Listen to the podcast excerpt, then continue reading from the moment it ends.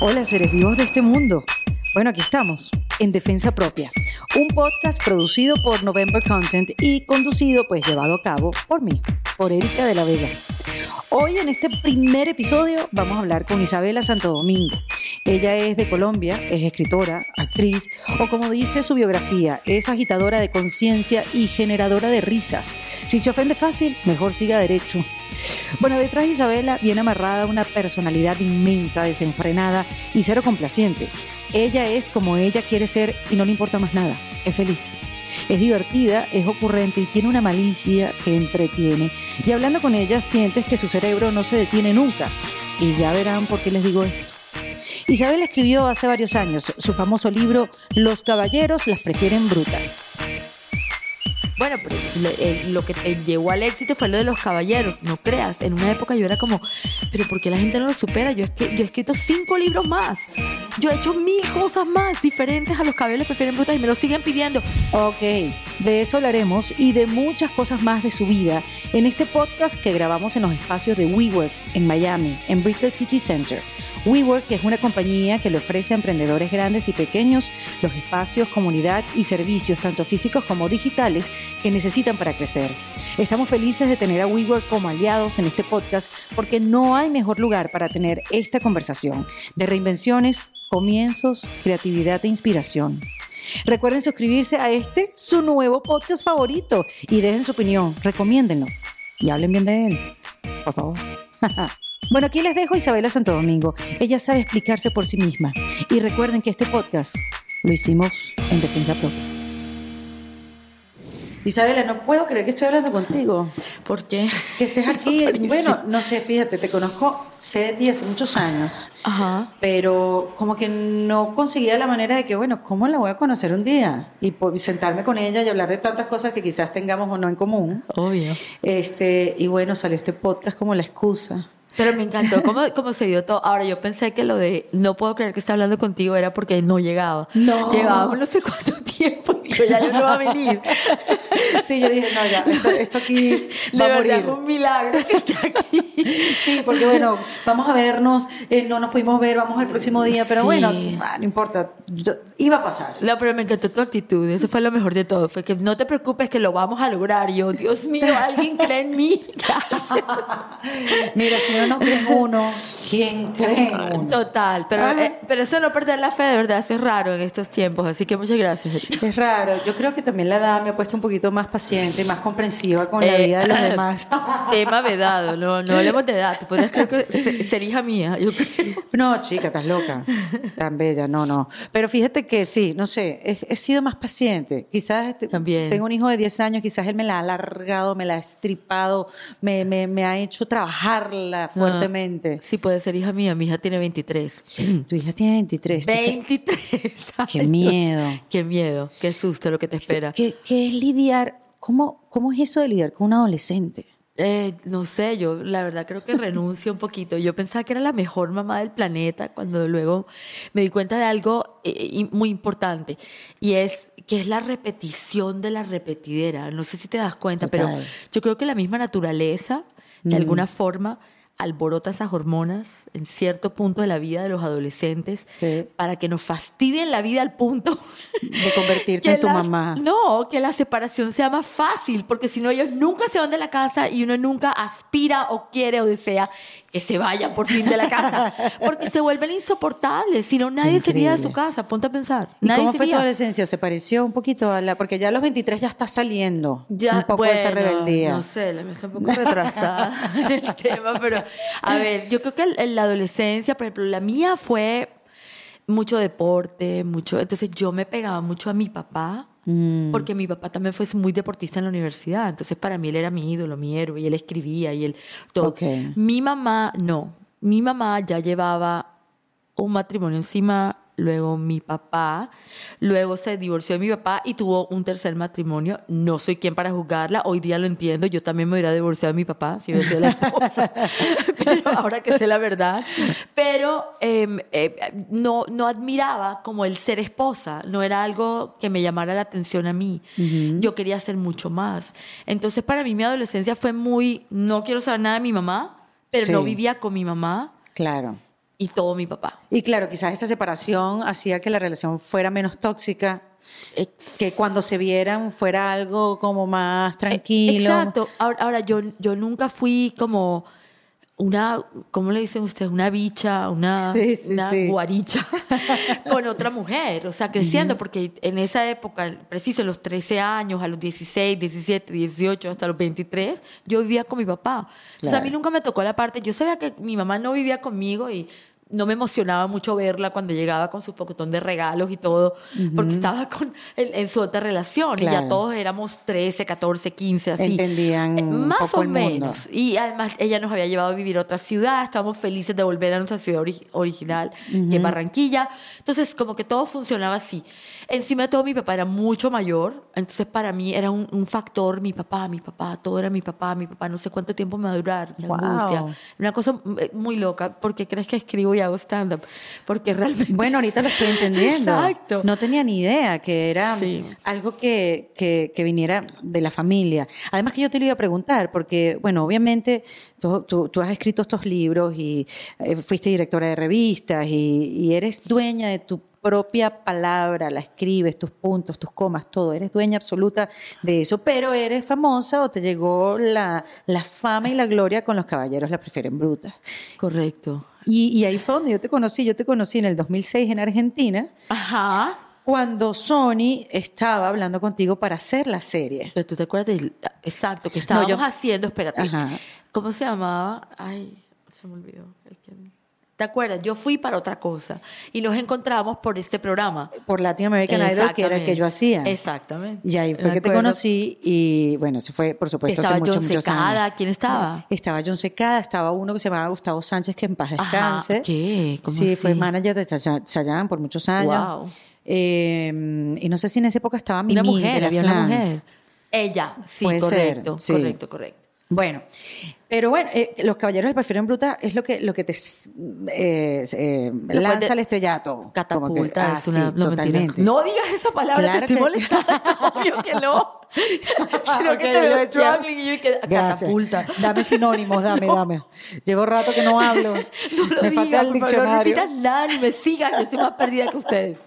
En. No, pero, pero fíjate que ah, de, de lo que tú has hablado a lo largo del tiempo, tus entrevistas, tu, tu discurso ante el tema de la mujer es que no, vale, que hay que salir, hay que trabajar, hay que ser guerrera, hay que solucionar, que es eso de estar casada y tener un mal matrimonio porque te quieres que te mantengan Exacto. y tal, no sé qué. Pero mi pregunta es la siguiente, ¿no te cansas?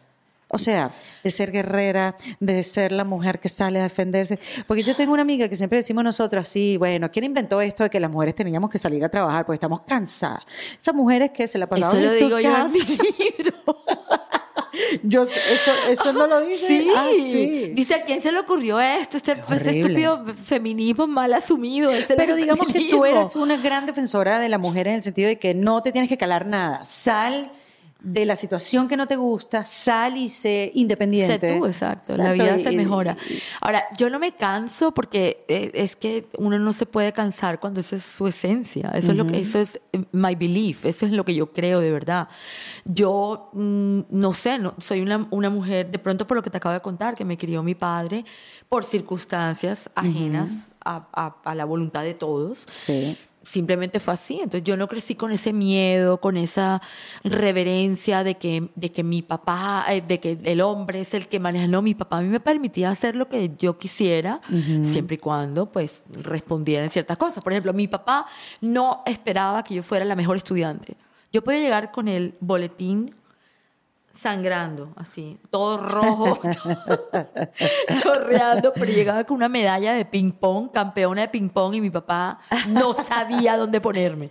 Era una cosa así impresionante. También depende de tu microcosmos, de cómo te crían. Y yo siento una responsabilidad grandísima con las mujeres, porque me doy cuenta que en pleno siglo XXI, en Arabia Saudita, acaban de darle permiso a las mujeres para manejar, Para manejar. ir a cine. Ahora cosas a- que you take for granted, que Ahora en uno Arabia Saudita van a aprender lo que es atropellar.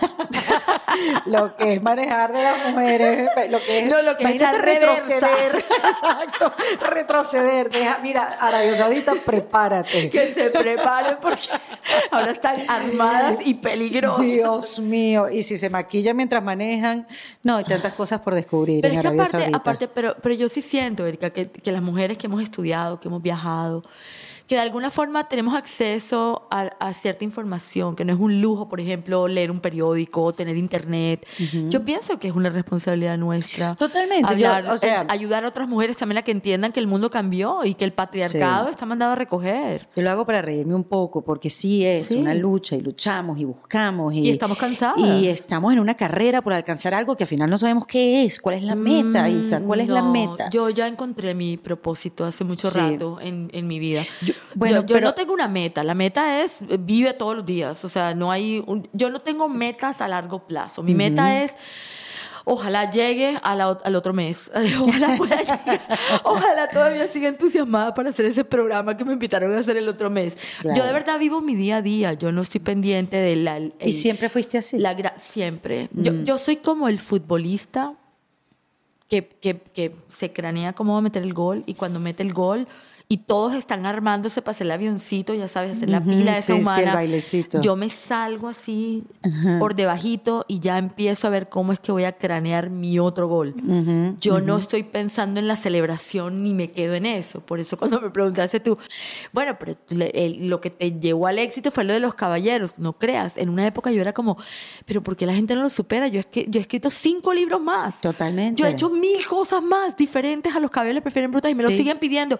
Y eso sigue ramificándose, pero ¿sabes qué? Hoy día, a mi edad, estoy inmensamente agradecida porque ¿sabes cuánta gente dura toda su vida tratando de tener algo que sea su sello personal, algo que te identifique, algo de lo que puedas vivir que sea propio, Sí. de lo que dependa tu autonomía, dependa autónoma. Imagínate o Jerry sea, Seinfeld. Exactamente. De los que ha vivido toda su vida Ent- Seinfeld. Exacto. De la serie. Entonces yo no, yo no me voy a volver una malagradecida, al Claro. contrario, soy inmensamente agradecida y de verdad que no, no voy a ir al cielo tirando piedras. Claro. Está muy bien. Exacto. Pero por lo que Pero veo lo entendí ahora. Lo entendiste Ayer. ahora. Mejor yo mientras el ascensor ya mientras subiendo. ¿no? Sí, me imagino, por lo que dices, hubo mucha reflexión y aceptación. Pero, pero, pero quería ir al punto.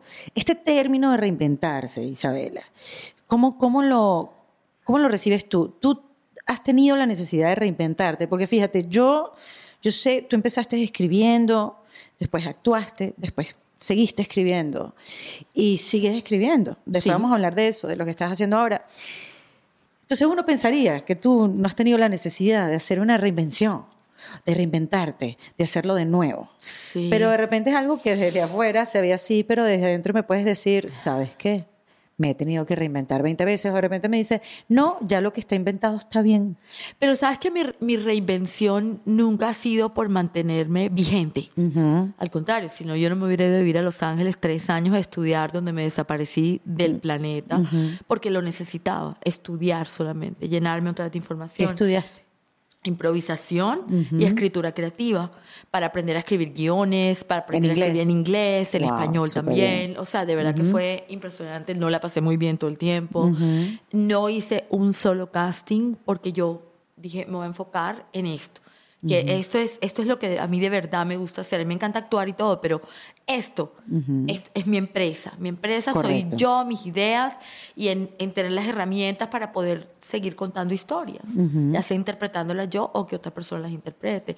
Entonces, yo, lo de mi reinvención nunca ha sido por mantenerme vigente. Mi reinvención ha sido por una necesidad mía, de mi, de mi alma, de mi esencia. Si no suena puede seguir siendo la misma. No, es hacer cosas. Es como a mí, mi papá era eh, futbolista, empresario, se casó tres veces, eh, era pa- papá, eh, tenía una emisora de música incidental, tenía, Wow. lle- llevó el primer parqueadero aéreo. mi papá era súper curioso. Yo no sé si ven- por bendición o, o por el contrario, yo nací con ese gen de la curiosidad. Entonces yo, a mí no me gusta que me encasillen porque ni siquiera sé qué soy, yo qué soy. Ni a mí me preguntan, y. Isabela, pero tú eres actriz o eres escritora o eres... mi respuesta siempre es la misma. Yo no soy nada, pero hago de todo. Es que pareciera que decir actriz es suficientemente genérico. Exacto. Yo no soy actriz. Yo estoy actuando todas esas cosas. Yo de verdad soy actriz. Yo soy súper buena actriz. Y ya está. Yo no ¿Sabes que soy yo lo dije actriz. hace poquito? ¿Ah, sí? Yo hace poquito con- con alguien, hace poquito, no hace años, era un exnovio y se estaba portando tan horrible. Y yo le dije, ah, sí. Mira, suerte que tienes tú. Yo soy actriz. Tú te vas a portar como un guiso. Yo me voy a rebajar a tu nivel porque yo soy súper buena actriz. te voy a Ay, volver qué bueno. M Exacto. y después vuelvo a ser yo. Exacto. Pero prepárate porque Que- me voy a ganar un Oscar. Es que sí, y con el respeto a las actrices, por supuesto que conocemos y- actrices y las respetamos y amamos su trabajo. Pero a mí me da risa cuando me presentan en un programa, bueno, Erika, locutora, presentadora, actriz. Coño, actriz. Erika, ¿de ¿tú qué eres? Exacto. Pero tú de verdad qué eres. Exacto. No, no, no es una pregunta. Digo, te la preguntas cualquier persona y tú qué respondes. Yo, yo no sé, es difícil que encasillarse no. uno mismo. Y esa, yo no soy nada, Sí. pero hago de todo. Exactamente. Ok, te voy a contar una anécdota espectacular. Ajá. Acabo de estar al concierto de Cher. Ajá. Cher, 72 años, hilo dental. ¿Qué va? Hilo dental. El mismo vestido de If I Can, ¿cómo se llama? If. I Can Hold Back Time. Ajá. Ok, el mismo, ¿te acuerdas la chaqueta esa de cuero con el hilo dental? No sé qué, lo tenía puesto a los 72 años esta señora, que es lo máximo. Qué bárbara. Y dice en medio de su... Lo primero que dijo que me, me encantó era, bueno, la mayoría de las personas critican que, que, que una persona que no se ha retirado después de cierta edad, ¿qué están haciendo sus abuelas esta noche? Eso me bueno. pareció mundial. Qué Y bueno. segundo dijo algo así, dijo, bueno... Yo, cuando yo quería actuar y esto y lo otro, y cuando estaba en Sony, en Cher, esto y lo otro, me gané una- un Grammy haciendo tal cosa y me gané un Oscar haciendo tal cosa, pero yo nunca era lo suficientemente cantante para el medio, ni suficientemente actriz para el otro, pero me gané un Grammy y un Oscar. Qué loco. Y me dijo así, me dijo, ya a esta edad, I don't give a shit. Claro, Yo ya soy está. lo que yo soy, punto. Pero se nota que le dolió, que le costó porque no lo menciona. Y es porque siempre te quieren encasillar. Ahora te explico por qué. Porque para la gente es más fácil encasillarte. O sea, si no tú eres un perro verde, no saben dónde ponerte, no saben lo que eres y confundes. Yo sí, yo creo que yo confundo. Y yo estoy muy orgullosa de eso. Kleenex, por favor. Trin, da. Pero es que a mí me lo han dicho en cara ejecutivos de televisión. Me han dicho, Erika, pero es que yo, yo no sé qué es lo que tú haces. Por o sea, eso.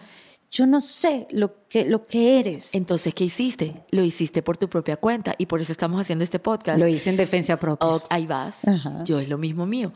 Cuando yo me di cuenta que me estaban, obviamente, con este físico que de María la del tú. barrio que me gasto. No chica. Nunca me iban a llamar la buena de la novela. Yo siempre la villana. Claro. Yo me cansé de hacer todas las villanas, me gané todos los premios, la mejor villana de Colombia, la mejor villana intermunicipal, intergaláctica, todo. Ajá. Y yo decía, pero no puede ser, porque siempre soy la rich bitch. Yo, ¿por qué no puedo ser también, no sé, una mujer abnegada y buena? Yo soy actriz, por favor, déjeme probar. Nunca me quisieron dar eso, nunca me quisieron dar nada cómico. Mm. Ca- casualmente, lo único que me dieron cómico en la vida, yo era una diabla. en serio. Te lo juro. Se llamaba Tentaciones y yo era Luz Bella. Yo dije, ya, esto es una señal de que de verdad me tienen encasillada. Y ojo, hacía comedia y es la comedia más vista, de verdad, en la televisión colombiana. Todavía se acuerdan de eso, todavía la, la pasan. Y yo dije, ok, ya, soy la villana, great. Cuando voy yo al desafío 2004, Ajá. Años después, Sí, que qué- supuestamente qué es un reality, whatever, me la pillé, que un reality es como una novela y yo era la villana. O sea, Claro. siempre yo era la villana. Entonces yo dije, ok, a mí me gusta la comedia, I'm done with this Chao, shit. listo. Chao. Y empecé a escribir mi libro, Los caballeros prefieren brutas, el no sé qué, no sé qué, no sé Que qué. ahora Perro actuar- amor, los cab- Oye. ay, lo escribí mient- mientras hacía Perro amor. ¿Cuál es este libro que se llama Felizmente casada o Fel- AM o asalariada de FM. mierda? ¿Cómo es? Felizmente mantenida o asalariada de mierda. AM o FM. Lo que me da risa ese título, porque eso fue como en el 2013, más o menos. ¿El de ese qué? Eh, 2013 fue ese libro, más Por o menos. ahí, exacto. Lo, lo más cómico es que ya uno no se hace esa sola pregunta. Usted no se hace una cuerda de preguntas que no caben en un libro, en una portada. La primera es, ¿para qué me quiero casar? O sea, Sí. es necesario. Y la es que está casada dice, necesario. ¿para qué me quiero divorciar? Pero de eso se trata ese libro, que es que Mm. uno, uno nunca está contento con lo que tiene porque siempre estás wondering si la persona del lado lo tiene mejor que tú. Sí, ¿Entiendes? Y Si ahora con las redes marido, sociales, sí- sí, con el. Instagram es horrible porque todo el mundo la tiene mejor que tú. ¿Tú por qué crees que yo no pongo fotos en mis redes sociales? Deberías ponerlas para compararnos y después morir de envidia. Te voy a, sacar todas mis fotos con espinillas, tragando como una No, cerda en, saca- en pantuflas. Exacto. Ese sería, tú sabes que yo digo que, que debe existir un tristegram donde esté permitido poner esas Cállate fotos. que yo sugerí en un bar y que el unhappy hour. y puedes tomar de todo y hablar de todas tus tristezas. Me encanta, invítame. Una hora de verdad. A mí no me invitas a ningún happy hour. A mí, invítame Yo a beber. estoy porque happy nada, chica. El valor happy, respeta. Qué risa, me encanta un happy hour. El unhappy hour. Sí, pero fíjate, hablando de las redes sociales, esta, la- Las Caballeras Prefieren Brutas fue en el año 2000, a principios del Cuatro. 2004. Cuatro. Después vino uno que se llamaba Tú y yo nos amamos o nos soportamos, que era un libro de test. Luego viene AMFM, que no fue en el 2013. 2013 de pronto salió acá, pero en. Colombia fue como en el 2007, algo así. Luego venía, viene Sexorcismo, que es otro libro. Luego tengo Chantillología, que es un libro de tips y consejos de la bad influencer. y luego el último se llama De la ruptura a la sutura, que traté de que fuera serio, porque estaba súper bien documentado y todo, pero me salió un capítulo, dice que grandes venganzas. Era como que termina la relación y cómo recuperar tu ropa sin que él se dé cuenta. como- Que- bueno, pero ven acá, Isa, tú tienes tanta experiencia para eso. ¿Cuántas veces te has separado tú? Porque tú Dios tienes tanto mío. material. Yo me he salvado de por lo menos ocho matrimonios. ¿En serio? Te lo juro. Yo he Eso devuelto como 11 anillos. Tres Wow. al mismo. Tres. O sea, que era un mismo No, o sea, anillo. son ocho, exacto. No, no, no. No, porque yo le decía, me, uno- me dijo un niño chiquitico y yo no estaba convencida. Es que yo nunca he tenido el sueño de casarme, la verdad. Sí. Y de repente me, me, me propone matrimonio y le digo yo, em, eso solamente te alcanza. Eso es todo lo que tú me quieres. Le digo, sin ningún interés. Le digo, eso te va a alcanzar como seis meses sin cachos. Y se acaba la relación. Al día siguiente llegué con un anillo más grande. Y yo, "Mm, va, dos años. Más o menos. Y más o menos el portero me puede parecer atractivo. pues llega con una tamaño entera parabólica y le dije, please, no sigas comprando anillos. I just don't want to marry. No Sí, eres que- tú, de verdad soy yo. Yo no me quiero casar con nadie, no quiero, please. Yo me voy a casar cuando tenga sesenta y pico de años. Ay, cuando para mí tenga sentido tener una pareja, es decir, que me, no sé, que me pase el tanque de oxígeno, el, Claro. termómetro, el pato. Que te sirva la vodka. Que me sirva el bote, exacto. Pero antes, ¿yo qué hago con alguien al lado si yo no tengo tiempo? Sí, claro. Y además se nota que disfrutas tu, tu independencia. Yo creo que eso es su- que estás viendo en el teléfono, que me estás Te voy a mostrar una cosa que te quiero mostrar. Estás viendo una cosa. multitasking. Sí, no, pero me preocupé porque la cara que pusiste no fue normal. No, no, es que te quería mostrar una cosa de lo que estamos hablando ahorita, de las vidas ficticias, de los... Mira, pero te iba a decir, después de escribir tanto, ¿cómo haces si te llaman para actuar un texto que no es tuyo? Ah, yo lo, ¿Lo puedes he hacer? hecho, ¿No lo claro. cuestionas? No para No nada. lo cuestionas como que, mira, este personaje no puede hacer esto, porque esto no es así. Ok, Claro que sí. Obvio que sí. por eso voy a seguir escribiendo los míos, mis Es propios que, personajes. claro, no puedo. que es difícil. Pero yo creo que por eso te llaman también. Yo creo que por eso, por ejemplo, a mí me llamaron para ser demente criminal, que era sobre. ¿Cómo se llamaba el, el venezolano este? Chirino, Es, ¿será? ugh, ugh, es que lo digo y Uno me da, diría en paz descanse, me da pero alergia que no. con brote, ¿no? Oh, verdad que, que- esté revolcando. Exactamente, la que la está pasando bien mal. Pero bien mal, exacto. Sí. Y que haga calor y que se le haya dañado el aire acondicionado en su Todo. Primero que se lo hayan cortado cuando haya llegado. Exactamente. Al y que le, hayan, que le hayan echado eh, cortaditas y limón. Exactamente, para, para curar. Estamos un poquito sádicas tú y yo. Bueno, más que él creo que no. Entonces se llama en defensa propia el programa. Exacto. Bueno, hay que decirlo, Isa. Para que me invitan si saben que soy. Exacto. Bueno, en todo caso, estábamos hablando de la, de la vida ficticia, ¿no? de, la- de las instagrameras. Sí. Y yo, esto es lo que te quería mostrar, antes de cualquier cosa. Entonces, mira, por ejemplo, esto.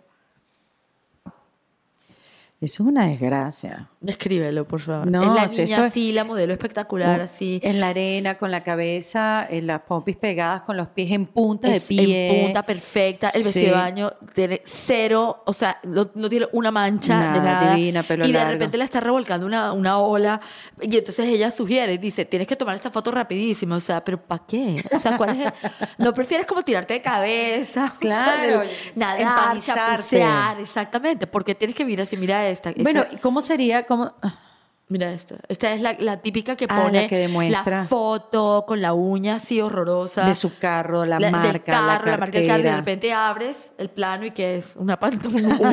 o sea, el carro es de mentira, es como una tablet. Sí. Nada que- entonces, ¿por qué quieren engañar a la gente? Entonces, yo en mi Instagram Ajá. y en todo lo que yo hago, lo que quiero es básicamente decirle a la gente, te- todos somos imperfectos, Totalmente. relájense. Totalmente. La vida real es lo que ustedes quieran que sea. Dejen de andar envidiando a los demás. Lo- la gente más feliz es la que es feliz con lo que ya tiene, no la que está todo el tiempo buscando cosas o envidiando a los demás. Eso no es sano. Entonces, básicamente, no sé. ¿Y estás escribiendo eso ahorita? Estoy escribiendo. Que me estabas diciendo que estabas escribiendo una obra, que Estoy escribiendo un escribiendo nuevo en mi obra, pero mi obra es otra, es- está basada en uno de los capítulos de ese libro AMFM. Ah, fíjate. Sobre historias infantiles de horror.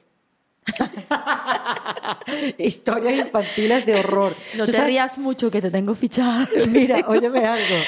Tú sabes que el otro día conseguí un libro. Tú sabes que eh, hay, hay libros que son realmente maravillosos y no sabes que existen, pero decían, ¿cómo traumatizar a tu hijo? No sé si lo has visto. ¿Cómo No. traumatizar en tu hijo en pequeños pasos? ¿Dónde está eso? Está Lo en inglés. Te lo voy a buscar. De verdad. Sí, y es, y es la vida misma. Uno traumatiza a sus hijos sin darse cuenta, obviamente. Uno no lo hace a propósito, o sí. Qué risa que menciones eso, porque fíjate, entre las cosas que estaba escribiendo, un libro nuevo, aunque mi agente literaria me dice, no escribas libros, escribe directamente la serie. Ahí es donde está el dinero. Ah, sáltate el paso. Claro, porque es que la pirateada, tú sabes que yo fui top número dos pirata después de Dan Brown en Colombia por un año entero. Gracias, Bravo. Colombia.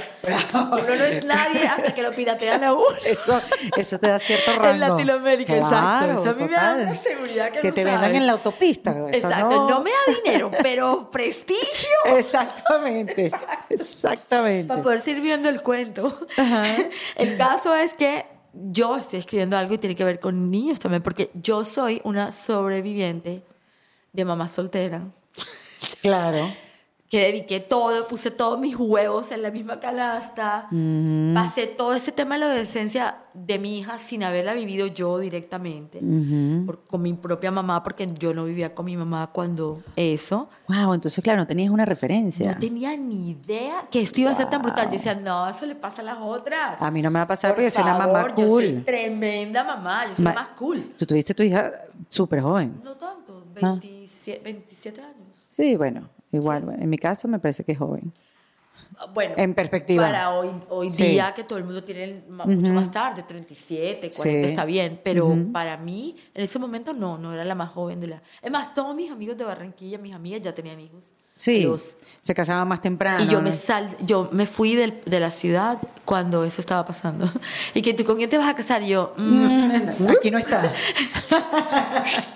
Pero te llegaste a casar con el papá de tu hija. no. Ah. Nunca, es que no, es que ¿Nunca no. te has casado? No, yo soy la original Runaway Wow. Bride. No puedo. Qué fuerte. Yo No, pensaba no que puedo. ya habías tenido por lo menos un no, divorcio. No, y la gente cree que es una posición o que hay gente que se ha querido casar conmigo, no creen. Hay, A hay pesar cada de loco allá todo. afuera. O sea, o hay de todo en la viña del Señor, Wow. pero yo es que no entiendo. Ujú. Y como yo empecé a escribir estos libros y empecé a hacer eh, research para entender el tema del matrimonio y para entenderme sobre todo a mí misma, de por qué yo no tengo el vestido de novia pegado en la nevera como todas mis amigas. A mí me llamaba la atención eso. Y yo me acuerdo que era, y yo estaba muy concentrada en otras cosas, deportes, no sé qué, lo de mi papá, lo de no sé qué, Ot- otro tema, que empecé a hacer research y eso me terminó de dañar la cabeza, porque entonces me di cuenta que el matrimonio no es lo que te están vendiendo de No era la Dios libertad. bajó y dijo. No, porque yo también leí full la Biblia y todo, y hay cosas que no me cuadran. que, no me cuadran. Dije, ¿Cómo se llega? Yo me leí la Biblia y todo. yo me leí todo, todo, yo he leído de todo, en serio, te, te lo juro, mi cabeza Qué funciona muy risa. extrañamente. Y de repente me doy cuenta, por ejemplo, leo, empiezo a leer sobre la época medieval y me doy cuenta, leí los Borgia. O Leí sea, Toda vida y habla de Hitler.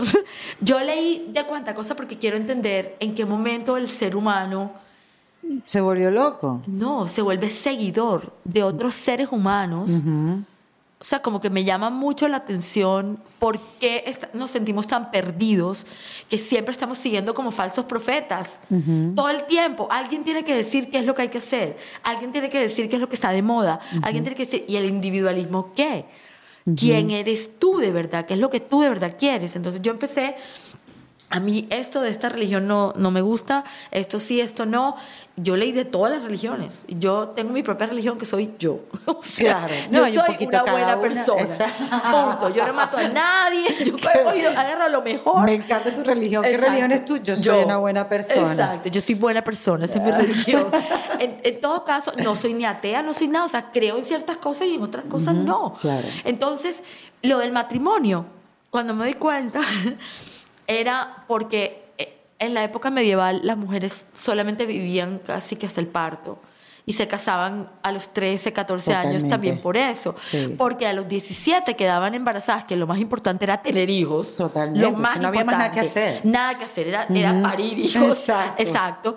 Parir papayas, digo yo. en todo caso, eh, se armaban estas guerras. eh, no había celular, ni GPS, no había nada. Nada. Entonces los soldados se iban, los pobrecitos, a- por años a pelear, quién sabe qué guerras, o a morirse por allá en la mitad de la cosa. Dejaban a la mujer embarazada, dejaban una familia acá. De repente, por necesidad, obviamente, se creaban otra familia en otra parte donde les tocaba irse, exacto. Y la plata que le estaban dando a los soldados, la moneda que les daban para pagarle por sus servicios suicidas, Exacto. básicamente, en esa de la época. patria. Exactamente, ya de repente no volvían a la patria, a la madre patria, sino que se quedaban en otro país. Entonces, solamente para eso se inventan el matriarcado y el matrimonio y todo tiene que llegar a donde la mujer y tiene que responder por los hijos y todo, pero era por un tema económico. Claro. A mí eso me mató, Erika. Me mató. Eso veo que te marcó la vida. Me mató Pero porque no lo yo- tienes que tomar literal. no, calma, ¿Cómo lo tomo calma, si, es, Isa. si es así? Pero digo, ¿cómo lo tomo si es verdad? Si es, o sea, yo no puedo estar en una relación en donde el día que yo me quiero ir me toca pedirle permiso a todo el mundo. No, a, a la sí. familia me toca avisarle, me toca avisarle. Es asfixiante, al- sí, me toca hablar con el abogado para ver cómo dividimos. No, Ay, yo me quiero sí. ir ya, que fue lo que hice cuando vivía con el papá de mi hija. Mm. Yo empaqué mi maleta, yo no peleé por nada. Ni, pero es que tú quédate acá. No, yo no quiero nada. Yo compré mi propio apartamento, calladita.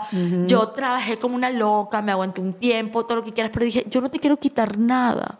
Esto Sí, es simplemente tuyo. déjame ir. Yo me voy y tú puedes ir siendo papá y todo, pero tú y yo pareja no, pero papá puede ser. Y no. Se quiso vengar de mí a través de la niña, Ay, qué fastidio. que lo hacen todos también. Nada No, que ver. qué horror. Y, y yo no sé, yo creo que su rabia era nunca poderte por el pie, pero no entienden que, que no es un tema de te voy a demostrar que yo puedo sola. No, yo estoy cansada, Erika. En Eso es lo que serio. cansada. Pero es que yo no estoy probándole nada a nadie, yo estoy sobreviviendo mientras vivo. Porque hay una gran diferencia entre vivir y sobrevivir. Total. Yo estoy No, viviendo. Tú estás viviendo. Viviendo. Eso seguro. Exactamente. Por todo lo que me estás contando, tú estás realmente viviendo. Pero me- también me tocó una época donde estaba sobreviviendo, que era, no tengo ayuda, no tengo apoyo, no tengo nada, tengo una niña chiquita, ¿qué hago? Todo eso lo voy a contar, pero mi estilo. ¿Y cómo haces para sobrevivir? Lo que es más o menos que quizás, ok, no lo enmarquemos eh, en el proceso de una reinvención, pero ¿cómo haces para salir de ahí? Porque vamos a estar claras, Isa, esta- esto es un proceso que todas las mujeres estamos viviendo en, en- en diferentes áreas de la vida, en lo personal, en lo profesional, en, en el mismo movimiento. Nosotras emigramos, tú, Total. tú te has mudado también muchísimas veces, sin las mismas necesidades, de porque nosotros los venezolanos emigramos, tú quisiste salir por decisión propia. Entonces, yo, yo creo que eso es algo por donde todas estamos pasando.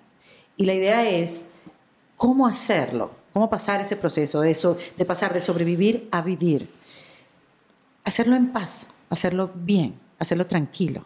¿Cuáles. ¿Cuáles serían esas, no sé, tres cosas que tú pudieras La primera y la- decirnos y para poder aplicar? Pues la primera y la más importante es no victimizarse. Yo pienso que en ningún momento uno tiene que pensar, ah, es que me lo está haciendo a mí, es que yo, pobrecita yo, yo, a mí todo me pasa, todo. No, lo que, lo que eh, tú estás viviendo, seguramente lo están viviendo muchísimas otras mujeres y peor en el mundo.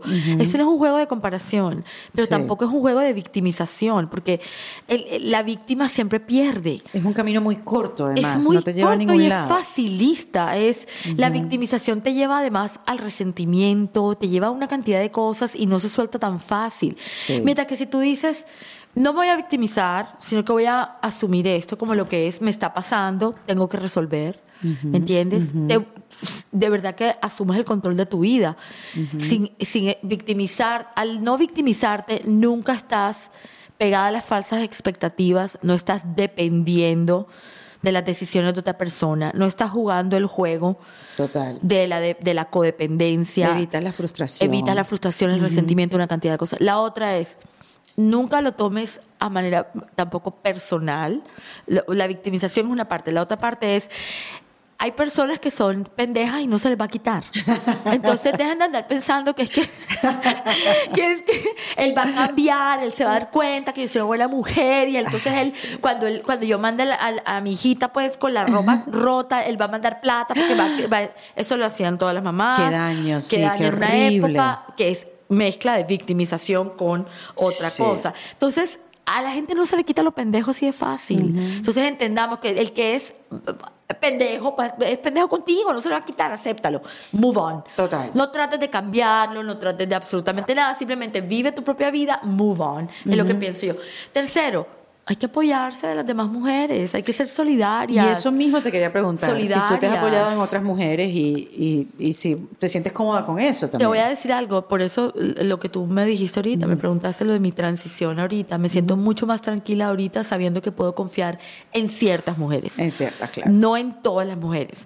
Ahora, yo cuando crecí, cuando era chiquita, perdón, yo no confiaba en las mujeres porque para mí... eh, ante mis ojos, mi mamá había abandonado a mi papá Claro. y se había casado, había rehecho su vida con otra persona. Hoy día la aplaudo. Es más, me estoy quedando en su casa y le digo, mami, quiero aprender más de ti. Cuéntame. Increíble la, la vuelta de la vida. Increíble. Como te cae la locha, como diríamos nosotros. Te, te- lo entiendes, Sí. porque claro, tú también, tu experiencia, tu, tu propia vivencia te hace Total. entender. No, y uno se cierra, uno no quiere ver, no quiere escuchar, uno quiere creer lo que quiere Porque creer. uno también es un poquito ignorante. Yo también, o sea, Un castigaba a mi poquito, papá. Porque muy también- ignorante. Total, pero es por ignorancia, Total. porque no has vivido suficiente, porque no entiendes las complejidades y la profundidad de la Total. vida. Y esto que vuelvas a tu mamá y te quedes en su casa, No, y que le pedí perdón. Le dije, mami, perdóname porque yo crecí pensando que tú eres la mala de la película. qué alivio. Yo siempre pensé que tú nos habías abandonado y, y me, me hiciste tanta falta. Le digo, pero qué delicia todavía estar vivas. Correcto. Qué delicia tener este momento de la vida para poder aprovechar todo el tiempo perdido. Y eso es lo que estoy haciendo con mi Qué mamá. divinidad. Entonces, y lindo eso te ha ayudado también a apoyarte en otras mujeres. 100%. No solamente lo de mi mamá, eso ya venía de antes.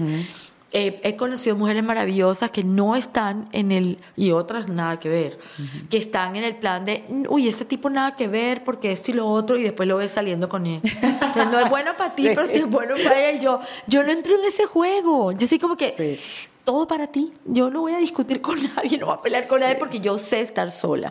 Entonces, este es otro consejo. Tú me dijiste tres, pero les voy a dar No, cuatro. dale los que sean. Cuatro o sea, que es súper importante. Hay que aprender a estar consigo mismas. Sí, O sea, es verdad. Yo desconfío de las personas que no saben estar solas. Hay gente porque que no sabe estar sola. ¿Y sabes qué pienso yo? Las personas que no saben estar solas, que siempre necesitan estar acompañadas, es porque no les gusta estar a solas consigo mismas, porque no les gusta quiénes son ellos mismos. Claro. No les gusta lo que piensan cuando están solos, no Su les gusta conversación interna. Su conversación interna debe ser caótica. A mí me encanta estar conmigo misma. A mí me encanta la paz que me genero yo misma. Tú te caes bien. Me caigo bien, me gusta cómo me veo a veces. O sea, ¿Me entiendes? Como que yo no tengo ese conflicto, como que no tengo cargos de conciencia, no le guardo resentimiento a nadie. Entonces, hay que aprender a estar con uno mismo, conocerse a uno mismo en las diferentes etapas de la vida. Eso es clave, porque de ahí sale tu fortaleza. Tu fortaleza no es de una pared, de, de, de, estar a la, de un hombre, ni de una mujer, si también quieres. Exacto. O sea, tu fortaleza tiene que salir de adentro, tiene que salir de ti misma, de yo estoy acá, me paro sobre mis propios pies, yo me valgo por mí misma, trabajo en esto y lo hago con dignidad y hago valerse por sí misma es poderoso, Erika. es muy poderoso. Y lo de las mujeres, lo de la solidaridad, esto es algo nuevo para mí. Porque yo, como te decía, yo crecí pensando, las, las mamás se van de la casa y abandonan a sus cuatro hijos. Claro, es un silogismo. Si mi mamá es mala, por ende todas las mujeres son Todas las mujeres, no confío en ninguna. Y ahorita grande, gracias a una amiga, muy amiga que se llama Jimena, he conocido la otra cara también, de la solidaridad de las mujeres y me parece que es súper importante. He cambiado un poquitico, bueno, mentira, llevo como 12 años hablando de esto. Pero es reciente, o sea... Ah, y ¿sabes qué me sirvió? Escribir mi libro. Cuando yo escribí de verdad eso, como que, ¿qué estaba pensando Eva? Cuando se comienza a pensar y le dañó el caminado a todas, porque por culpa de Eva nos, nos botaron del paraíso. Totalmente. Nos trabajar. yo, se, lo agradezco un poco, porque andar por un jardín sin ropa, o sea, sentarse en la grama, o sea. Exacto. una pesadilla. La raquiña. De la insolación. Gracias, Eva. Gracias, Eva, exacto. Pero después, eh, o sea, ponerte a pensar que el feminismo nos dañó el caminado. Entonces, yo era de esas personas que te lo juro, la primera, porque yo después actualicé el libro, pero la primera vez que lo escribí y después lo leí otra vez, yo dije, ah, ah, porque mm. ahorita estoy haciendo eh, los audiolibros para Audible. Me compraron tres, tres, de mis seis títulos, tres. ¿Qué tal la experiencia? Debe ser divertido hacerlo, ¿verdad? No es tan divertido porque es en una cabina así seis horas. Leyendo con una jarra de agua. Jarra de agua, manzana verde para que no hagas así la... es, es impresionante, pero yo leyéndolo otra vez, yo dije, yo no puedo decir esto. Joel se llama el productor. Pero Isa, tú lo escribiste. Le dije, ese era yo antes. Yo no puedo decir eso. No lo puedo decir porque eso no es lo que yo creo hoy día. Y hoy mm. día yo sí sé que es el feminismo. Yo sí sé que el problema es que ha tenido súper mala, mala publicidad. porque, la gente, porque lo asocian con una cosa sexual. Creen que las feministas son uh, dykes, que son lesbianas.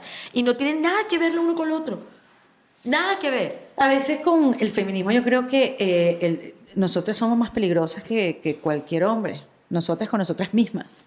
Somos muy duras. Nos saboteamos nuestro propio proceso. No quiero decir que los hombres también eh, hay una desigualdad en, todo, no, Pero yo creo perfecto. Que, que, que somos nuestra propia enemiga. Pero ¿sabes por qué? ¿Por O el patriarcado. Porque a nosotras vuelvo a Eva. Saca la pizarra. Eva era la peligrosa. Eva fue la que por culpa de Eva nos botaron del paraíso. Acuérdate, culpa, culpa, Ya, ya somos las culpables de entrada. Entonces nosotros somos la tentación. A mí no me queda claro si fue Eva o la culebra o son la misma persona, no tengo ni idea, pero, pero, algo tiene que ver con eso, con seducción, con Eva. Todo eso para el hombre es el pecado, es, el, e, e, es, lo, de lo que hay que alejarse, pero no lo puedes evitar porque es algo que quieres tener también el hombre. Entonces, ¿qué pasa? La mujer es lo que quieren tener, pero al mismo tiempo a lo que le temen. No se quieren dejar mandar por la mujer, no quieren dejar. Entonces, por eso nos han suprimido toda la vida y nos han criado para de verdad creer erróneamente que ellos son los que van y consiguen el dinero y que nuestro bienestar depende de que también casada estés o que también acompañada estés. Y tu desgracia tiene que ver con, por eso muchas mujeres que el marido le está poniendo los cachos, se quedan. Se la calan. Se la calan porque dicen, él es mi bienestar. Y voy a perder mi estatus mi estatus, mi etcétera, mi comodidad, etcétera. Pero entonces mi propuesta es, en vez de criar a las niñas para que se casen con un millonario, ¿por qué no las crían para que sean ellas las millonarias?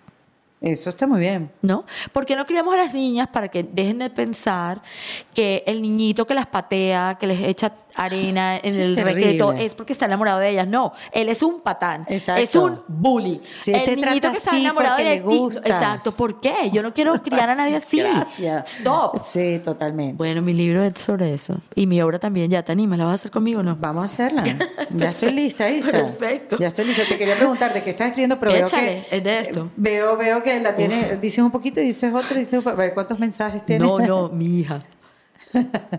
que llegué de viaje y no me hablaba y dice, I just want you to know I miss you a lot, ¿sí ves? Entonces yo la ignoro. Eh, Ah, de eso es el libro. Así es como funciona. Ya tengo el palito, ya sé cómo Qué es. maravilla, ya, sabe que vas a escribir sobre ella. No. Obvio que no.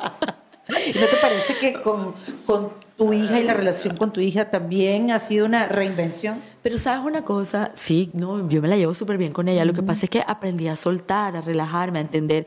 Es hormonal, no me lo puedo tomar personal. Claro. Eso lo hemos hecho todas. Y de repente implosioné un poco y me acordé, yo hice exactamente lo mismo y tú también. Cuando yo me fui a la casa, yo no me devolví a preguntarle a mi papá, ¿sufres si no me ves todos los días como antes? No está hecho nuestro cerebro para eso. Nuestra Yo mente me no tenía está... que ir, como si me Claro. estuvieran sacando con agua caliente, con aceite. luego. Te vaya. ¿A mí quién me estaba botando en mi casa? Nadie.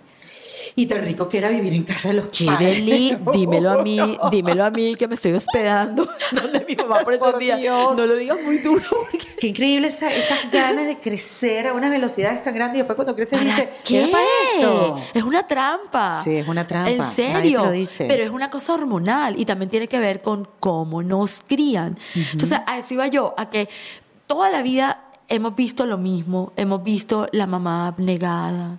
Pues yo no sé, las de mi generación, ustedes sálvense un poco, pero eh, Sí. hay, hay un, hay una desconexión acá. ¿Tú por qué crees que hay tanta violencia intrafamiliar ahorita?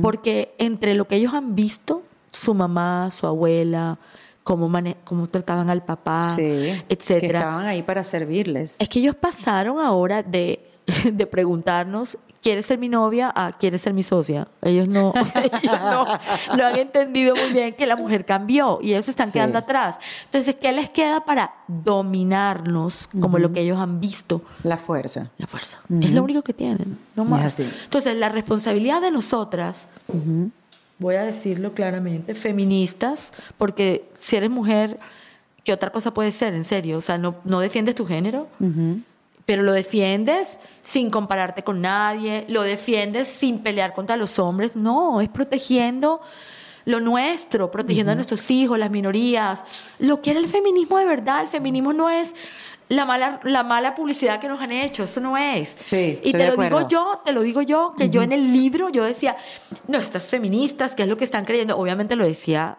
con sorna y por una, por una risa. Después me di cuenta de la responsabilidad que tengo yo con la palabra. Y no, no estoy dispuesta sino a apoyar a las mujeres que apoyan a otras mujeres, porque nuestro poder como mujeres está en sentirnos privilegiadas por el simple hecho de ser mujeres. Totalmente. No avergonzadas y pedir perdón por lo que somos. Por eso ese cuento de que la mujer empoderada ya me tiene hasta aquí. o sea, no puedo más. Entonces yo estoy inventándome la mujer enmujerada. Me Porque para estar enmujerada. empoderada, primero tienes que sentirte orgullosa de ser mujer. Total. O sea, yo no soy empoderada porque mi rímel me Sí, alarga sí, la sí. pestaña más que el tuyo. O sea, no. Yo soy empoderada porque me siento orgullosa de ser mujer. Y el día que las mujeres de verdad nos sintamos orgullosas de ser mujeres, ese día vamos a ser muy poderosas. Totalmente. Pero poderosas para lo bueno, no poderosas No, para no, mi- pelear contra los hombres. Y no tener miedo de expresar tus ideas y decirlas con No. respeto y, y decirles, no, ya va, yo, yo pienso distinto. Porque Pero- también levantarse y decir, no estoy de acuerdo. Pero que en pleno siglo XXI puedes creer que las mujeres todavía le dan en la, en la jeta, como decimos nosotros en Colombia, y todavía no son capaces de decirle a la hermana o a la mamá porque les da Qué pena. pena, sí. Que un hombre le pone los cuernos a una mujer y a la mujer le da vergüenza cuando el que le debería dar vergüenza es a él. Es a él.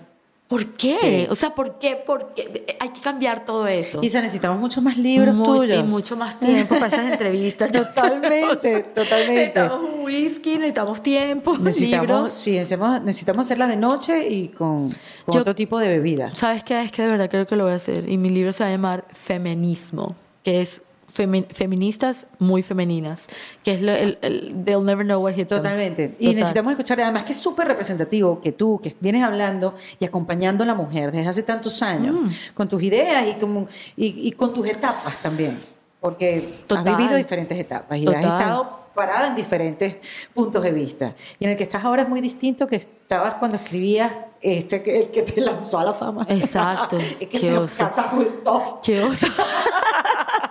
Pero tú sabes que una, una cosa, otro consejito que les quiero dar es, si una persona a los 20 piensa igual o a los 40 piensa igual que lo que pensaba a los 20, nunca evolucionó. Por eso la reinvención, por eso te lo decía, la reinvención a veces viene o por una decisión o no, porque te impulsaron, o viene porque ya definitivamente no puedes seguir siendo la misma No y te puedes. tienes que reinventar. Reinventarte no es porque voy a cambiar de trabajo, es reinventarte No. personalmente, es, Es es separarte de adaptarte a la relaciones, realidad, exacto, que es- separarte de gente tóxica, es, es dedicarte, eh, conseguir hábitos que Pero sean re- sanos. y- Reinventarte suena poético y suena, pero en cambio adaptarse a la realidad es lo que es realmente reinventarse. Y es, por ejemplo, sí. yo porque escribo, yo empecé a escribir humor porque nadie me ofrecía papeles de humor. Yo empecé a hacer mi monólogo y de repente he recorrido el mundo porque como yo me volví independiente, ¿Cuántos entonces no me llevas llovían. haciendo ese monólogo? Llevo, imagínate, llevo 12 años, un Qué poquito bárbara. Y lo, lo sigues juro. haciendo. Tú sabes que yo llevo Pues yo tres paré, años. paré, Ah, eh, paré paraste. tres o cuatro años mientras estaba estudiando en Sí, Los Ángeles. claro. Exacto, y Yo- lo hacía esporádicamente, pero el año pasado fue un año y medio, los fines Dándole, de si te presentaste en Miami, te dije que te iba a ver, pero quedaba muy lejos de mi casa y se le tuve que regalar la- los tickets. Pero fui muy sincera porque dije, le regalé los tickets a alguien, no le dije, fui, me encantó. Le semana. pude Ok, ¿Y ese hecho. alguien todavía te habla? Sí, Ah, me ah, habla ok. todas las semanas. Este, pero fíjate, yo llevo tres años haciendo stand-up. Ok. No sale de un libro, sale de un texto que, que escribí. Ahí sale el stand-up. Correcto. Ajá. Y ya me aburrí. ¿Por qué? Necesito otro nuevo. No te aburras.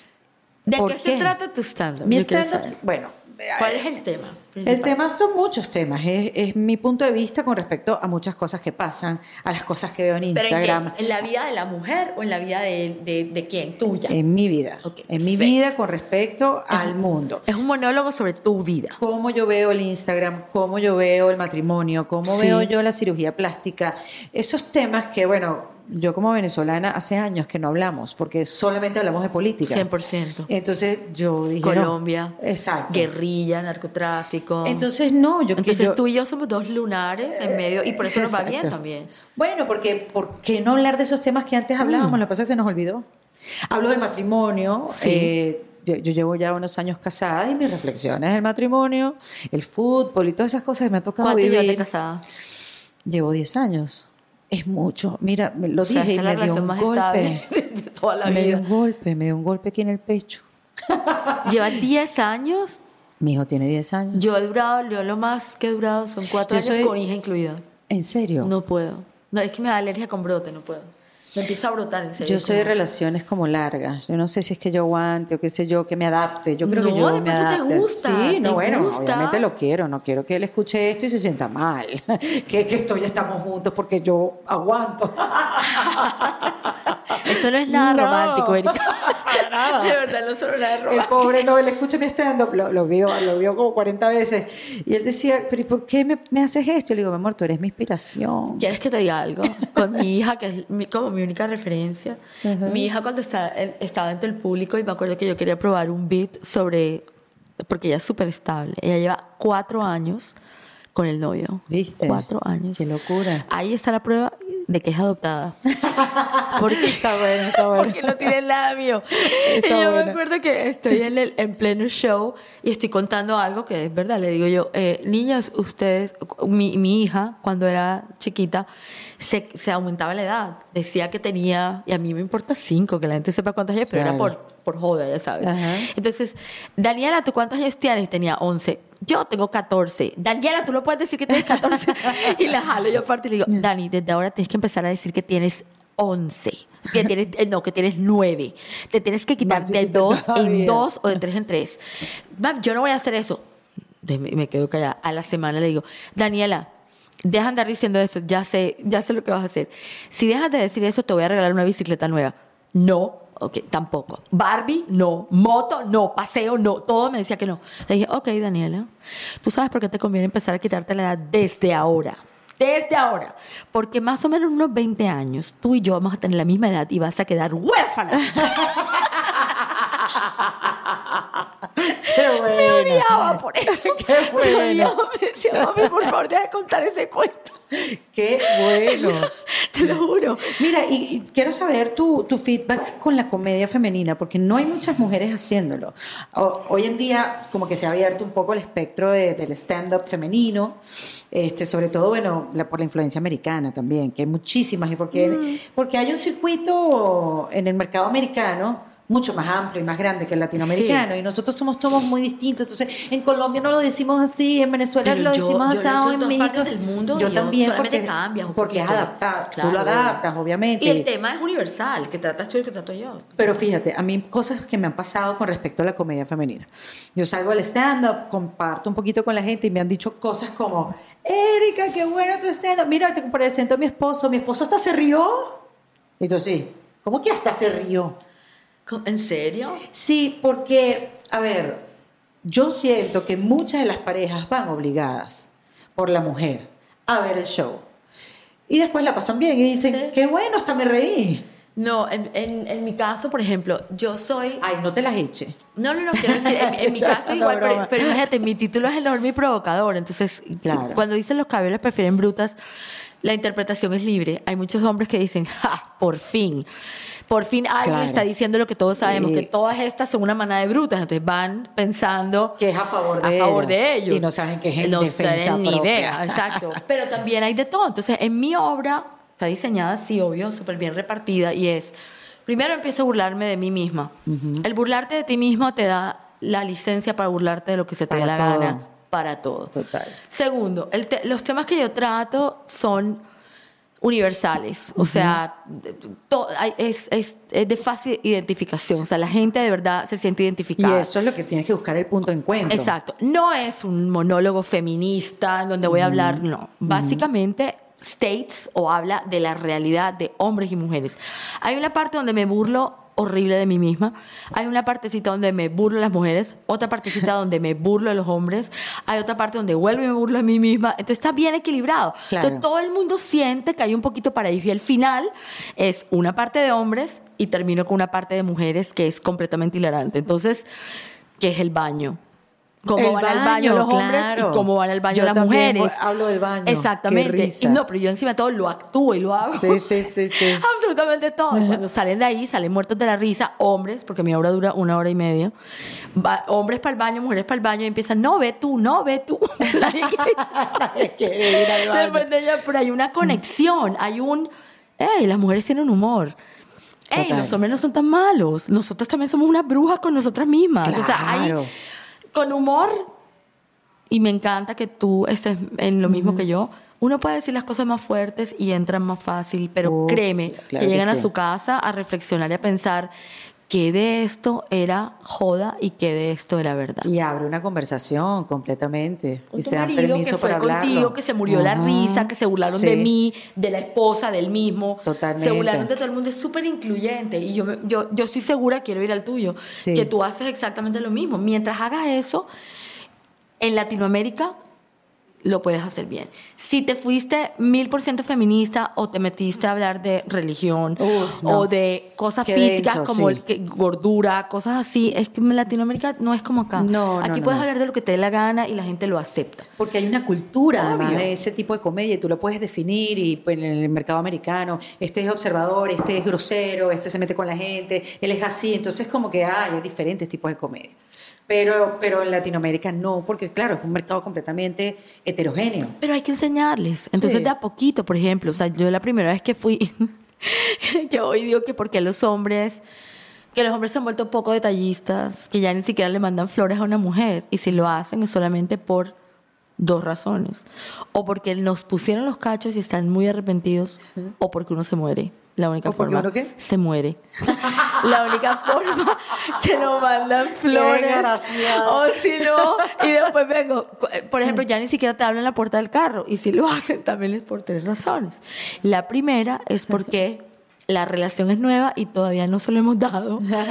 El segunda, la segunda es porque la chapa está dañada, tiene su maña y solo él sabe abrirla. Eso está bueno. Y la tercera, porque no quiere que le rayemos la puerta del carro con la del carro de al lado, porque somos, creen que son unas brutas. Exacto. Y al final termino diciendo, lo puedo decir, sí, digo, malparidos, así, y se mueren de la risa. Claro, pero no se sienten ofendidos, pero no se sienten ofendidos. Es como, Es verdad, somos unos Eh, somos, somos así, somos así. ¿Sí me entiendes? Sí, Entonces, totalmente. nada, es súper incluyente, pero los vas llevando a que se rían un poquito de todo y al final, bueno, si te quieres pavonear, pavoneate, no pasa ya nada. está, pero, claro. Y ya está, pero no, le- no le das mucha trascendencia a lo que quiero decir. Mira, ¿y cuándo vamos a hacer la obra nueva? Ya pronto. Estoy terminando. es en serio. ¿Tú crees que Bueno, te estoy sí, pero te estoy preguntando. acá. ¿Para, ¿Para cuándo? Para sacar Quiero las que fechas. hablemos y te, te la voy a Hablemos. mostrar porque la quiero aquí en Miami también. La quiero hacer Yo aquí estoy en muy Miami. feliz de, de haberme finalmente sentado contigo. Yo Porque va a ser, también. yo sé que va a ser la primera de muchas. Sí, Pero yo tenía también. muchas ganas de conversar. Tenemos una amiga en común que es Patricia Zavala. Ay, Pat, yo la Sí. amo a Patri. Sí, ¿Cómo sí, está? sí, está chévere. Tiene un novio. ¿Nuevo? Uf, sí. ¿No es músico? Chao, el músico. Ay, menos mal. no. ¿Quién es el Ah, novio nuevo? Ay, es como un manager, un mexicano divino. Después te hablo de ella. Patri es divina, yo la Te mando un beso y... Mándale mil sí, besos de parte mía, que la extraño demasiado. Bueno, Isa, nos vemos en la próxima. Erika, nos veremos en la de próxima. verdad que muchísimas gracias por, por la conversa, por la fuerza, por la claridad. De Muchas gracias por sí. esta invitación. No, no, no todos los, los días tengo el chance, de verdad, de, de tener una conversación inteligente con una mujer inteligente que está la misma que yo y, y de, de tener de verdad un público, una audiencia para, no sé, para decirles seamos solidarias. Si son hombres, también es chévere ser feministas. Si Y son que al final hombres, que no es en contra de nadie. Nadie. Es en defensa propia. Es como vivamos, Ya. vivamos en paz y de verdad en defensa propia. Todo Salud. fue en defensa Exacto, propia. ya está. Seguridad. Saludame a tu mamá Lo haré. y al adolescente. Si quieres comer guandula, ya te espero. Ah, vamos. Esto fue En Defensa Propia, grabado en los espacios de WeWork, producido por November Content y editado por Andrés Morantes. Yo soy Erika de la Vega y nos escuchamos en un nuevo episodio. ¿Estás listo para convertir tus mejores ideas en un negocio en línea exitoso? Te presentamos Shopify. Tal vez no lo sabías, pero nuestro podcast More Than Mamis es un negocio y lo empezamos por supuesto para desahogarnos y hablar sobre la maternidad, no para convertirnos en expertas de ventas y del e-commerce. Así que sí, necesitábamos ayuda para vender nuestro merch y poner en marcha nuestra tienda. ¿Y cómo suena con Shopify? Llegó otra venta. Shopify es la plataforma de comercio que está revolucionando millones de negocios en todo el mundo. Ya seas un emprendedor desde tu casa o desde donde sea, Shopify es la única herramienta que necesitas para iniciar, administrar y hacer crecer tu negocio sin dificultades. Con Shopify puedo gestionar pedidos, envíos y pagos desde cualquier lugar, brindándote toda la información y estadísticas de tus ventas al detalle. Regístrate para un periodo de prueba con tan solo un dólar al mes en shopify.com barra sonoro, todo en minúsculas. Ve a shopify.com barra sonoro para llevar tu negocio al siguiente nivel. Shopify.com barra sonoro.